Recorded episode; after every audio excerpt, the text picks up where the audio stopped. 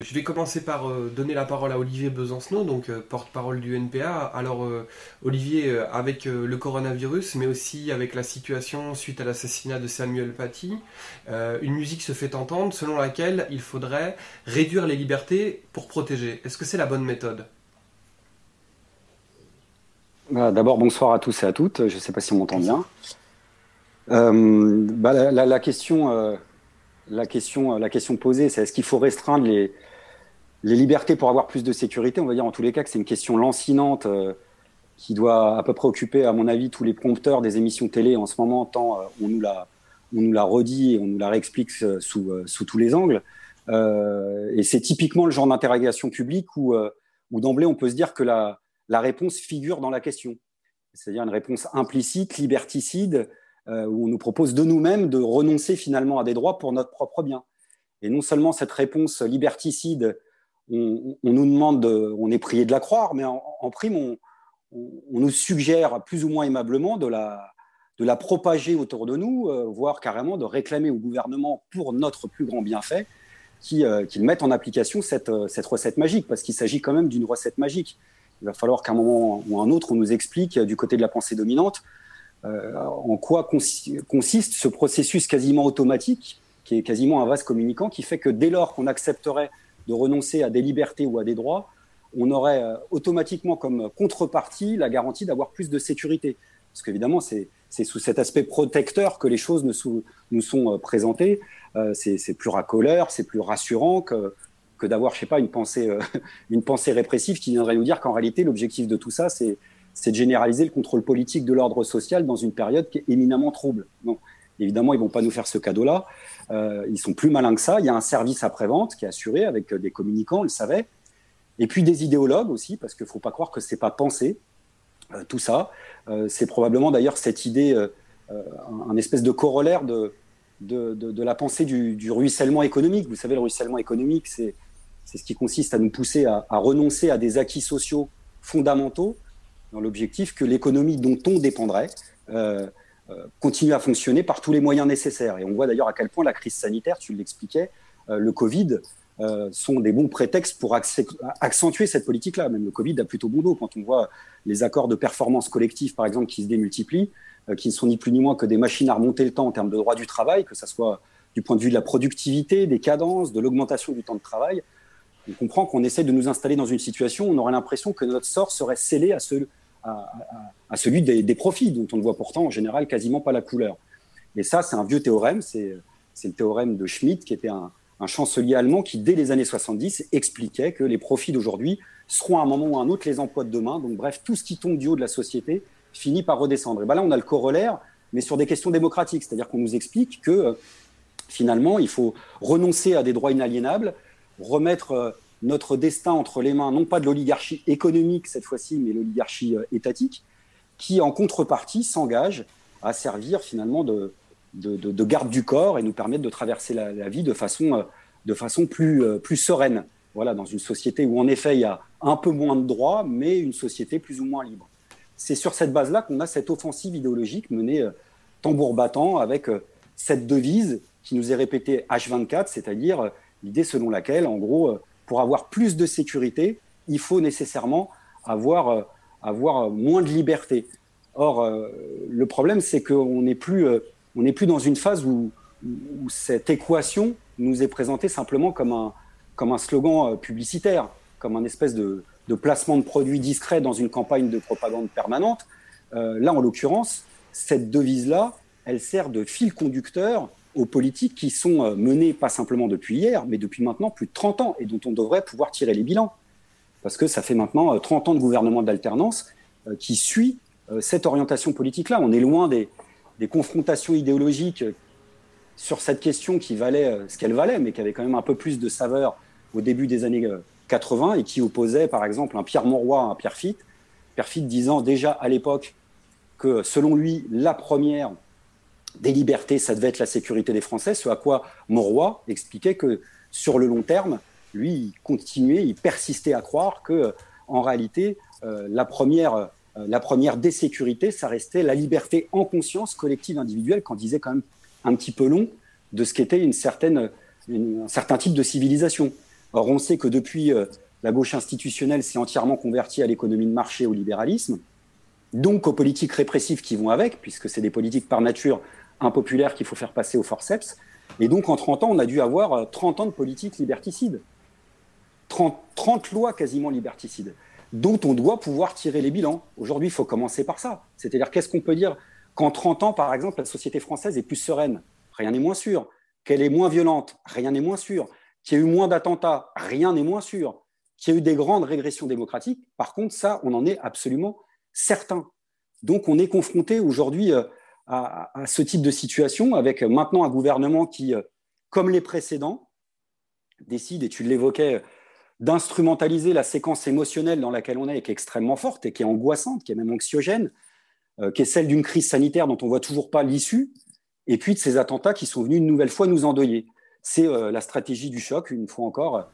Naomi Klein avait tapé, euh, avait tapé dans le mille, hein, l'essayiste qui expliquait justement cette stratégie-là, de la part de pouvoir qui donc instrumentalise cette séquence pour sortir du tiroir des projets de loi qui existaient en réalité depuis des années et qui, quand vous les sortez, n'ont quasiment plus rien à voir avec le sujet du moment.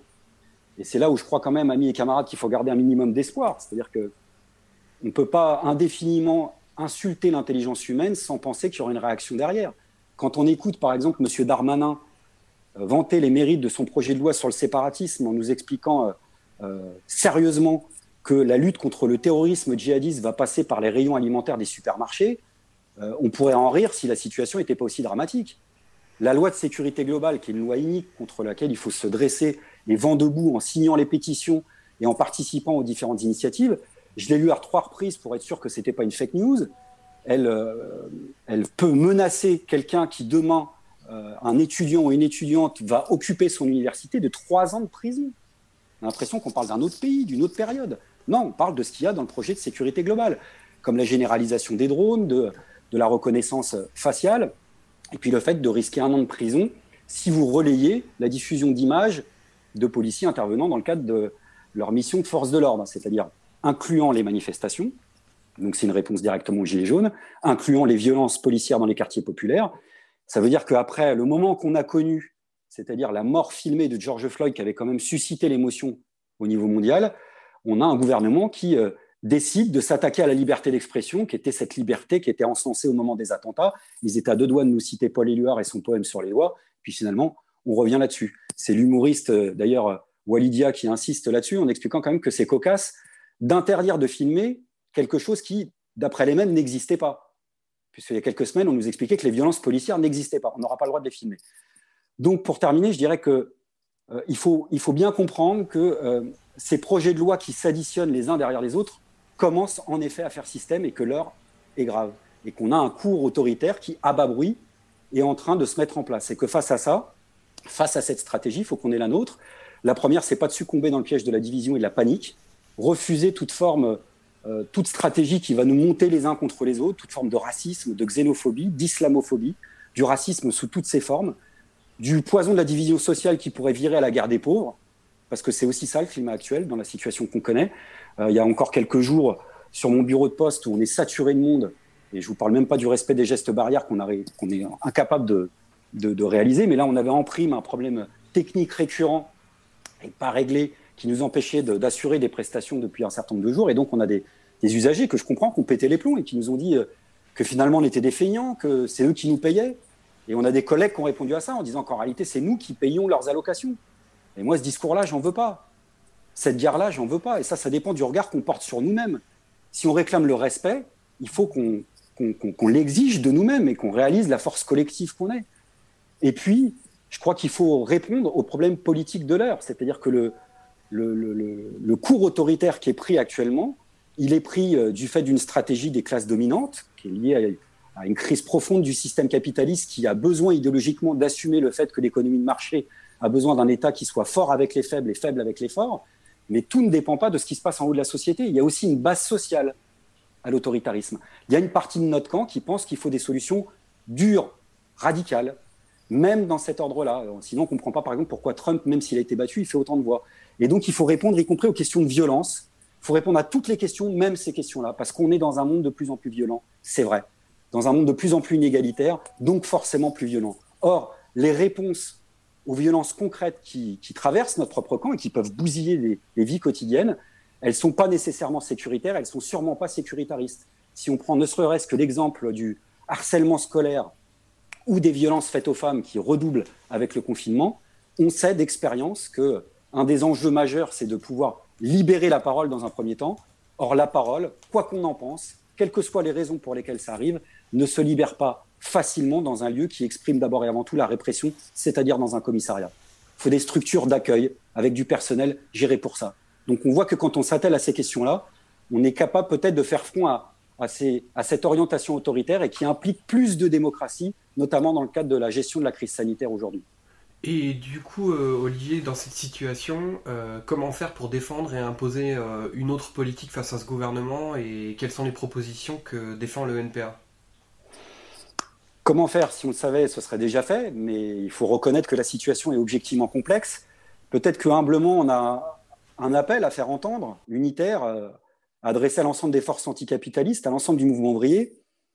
Je sais qu'il y a des échéances électorales qui vont arriver en 2022, on en discutera en temps et en heure. Mais sincèrement, on ne peut pas se payer le luxe d'attendre 2022 pour chercher à imposer ici et maintenant une alternative à la gestion de la crise sanitaire telle qu'elle est menée par le gouvernement actuel et qui se résume à une chose, c'est marche-arrêt, confinement, déconfinement, en suivant euh, les intérêts immédiats, le diktat euh, du temps court de l'économie de marché. Donc oui, euh, cette orientation et nos propositions, elles sont, elles sont liées à une volonté d'anticiper la gestion de la crise sanitaire. Donc il faut planifier la crise sanitaire. Euh, mais il faut la planifier, il faut qu'on s'entende bien démocratiquement, pas par en haut, pas bureaucratiquement, même avec un hypothétique bon gouvernement de gauche, parce qu'on a déjà donné. La question de la démocratie, elle est au cœur de notre projet. Elle implique par exemple le contrôle de la population sur la gestion des ressources collectives auxquelles on contribue, que ce soit nos impôts ou nos cotisations sociales, c'est-à-dire avoir la garantie démocratique que l'argent va aller là où il doit aller, c'est-à-dire faire face à à la catastrophe sociale qu'on est en train d'ores et déjà de connaître. Il y a des gens qui ont la dalle en ce moment, en ce moment même. Et c'est en ce moment même que le gouvernement a décidé de, diminuer le budget, par exemple, de, de, l'alimentation élémentaire de, 11%, avec une économie de 8 millions. Dans le même moment, on a un gouvernement qui commande 4 millions de menottes supplémentaires pour les forces de l'ordre, 4 millions de drones supplémentaires pour les forces de l'ordre, 3 millions et demi de gaz lacrymogène, 2 millions de tirs LBD. Bref, c'est des choix politiques faire face à la catastrophe sanitaire, c'est-à-dire euh, ces plans de licenciement en cascade, avec une loi d'interdiction des licenciements, la réduction du temps de travail, et puis euh, avoir la garantie que l'argent serve à avoir un bouclier de protection euh, sanitaire et de santé publique, avec l'embauche de ces 120 000 emplois qui manquent toujours dans les hôpitaux et qui n'arrivent pas, l'augmentation des salaires de 300 euros des infirmiers et des infirmières, la réouverture de ces dizaines de milliers de lits qui ont été fermés pendant des années, l'embauche des 40 000 emplois qu'on attend toujours d'urgence dans les maisons de retraite où l'hécatombe continue, et puis la constitution d'un nouveau secteur du service public de santé, qui serait un service public de santé communautaire, où on aurait besoin, là maintenant dans la crise sanitaire, de 25 000 salariés qui, euh, formés en amont et en aval, pourraient suivre, par exemple, euh, l'évolution d'un dépistage qui, cette fois-ci, serait crédible et permettrait d'envisager le déconfinement. On a un gouvernement qui non seulement ne fait pas ça, mais aujourd'hui organise un espèce une espèce de politique qui est celle d'un administrateur de biens qui, euh, qui organise un, redressement judiciaire toujours pour le même repreneur, unique et entier, c'est-à-dire le capital, et qui est fier de le faire. Bruno Le Maire, par exemple, quasiment dans la même semaine, c'était hallucinant, euh, est venu à la radio pour nous expliquer à nous tous que c'était pas open bar les finances publiques et qu'il fallait s'apprêter à rembourser la dette. Et devant un parterre d'entrepreneurs enthousiastes, et on le comprend, il a expliqué que ce type de moment de crise, c'était l'occasion de profiter, je cite, de l'argent de l'État. Vous voulez de l'argent, je vous en donne. Tonnerre d'applaudissements. Et on comprend pourquoi. Donc on voit bien que la question de la répartition des richesses, elle pose la question de la démocratie.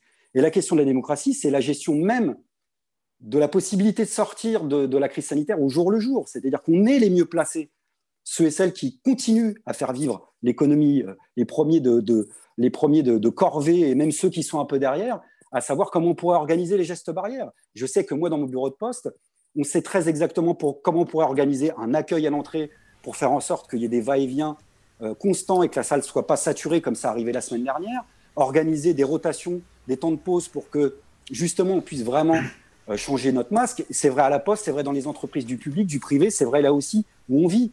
Donc ça pose les questions d'autogestion, de démocratie directe qui est donc une question, et je termine là-dessus, euh, éminemment stratégique. Je termine en disant que je disais l'heure est grave et que si on suit simplement l'actualité politique et médiatique au jour le jour, c'est nauséabond, c'est quasiment un torrent de boue et on ne va pas se contenter d'apprendre à, surnager dans un torrent de boue. Il faut donner un autre cours à l'histoire de l'humanité et on en est euh, aujourd'hui arrivé à cette échelle-là. Et je disais le totalitarisme et l'émancipation et la démocratie auxquels euh, nous, on, oppose le projet actuel, il est durablement enraciné. Et je voudrais terminer, si tu m'y autorises, une petite dédicace au journal Libération, qui a cru bon de dire que je citais euh, de manière malhonnête euh, George Orwell et 1984, en disant même que je le faisais de la même manière que Dupont-Aignan. J'imagine que la gauche bien pensante était trop contente de dire une nouvelle fois que les extrêmes se rejoignent, c'est bien connu. Or, je redis ce que j'ai cité, qu'est dans 1984, et qui dit la chose suivante, et qui évoque beaucoup de choses de l'ère du temps. Dans notre monde, il n'y aura pas d'autres émotions que la crainte, la rage et l'humiliation. Il n'y aura ni art, ni littérature. Il n'y aura ni curiosité, ni joie de vivre. Ça, c'est à la page 353 de cet ouvrage que je vous conseille, de George Orwell, qui n'était pas anticommuniste, mais anti-stalinien, et qui avait soutenu la révolution espagnole. Prenez soin de vous. Merci beaucoup, Olivier, euh, pour cette intervention. À bientôt. À bientôt.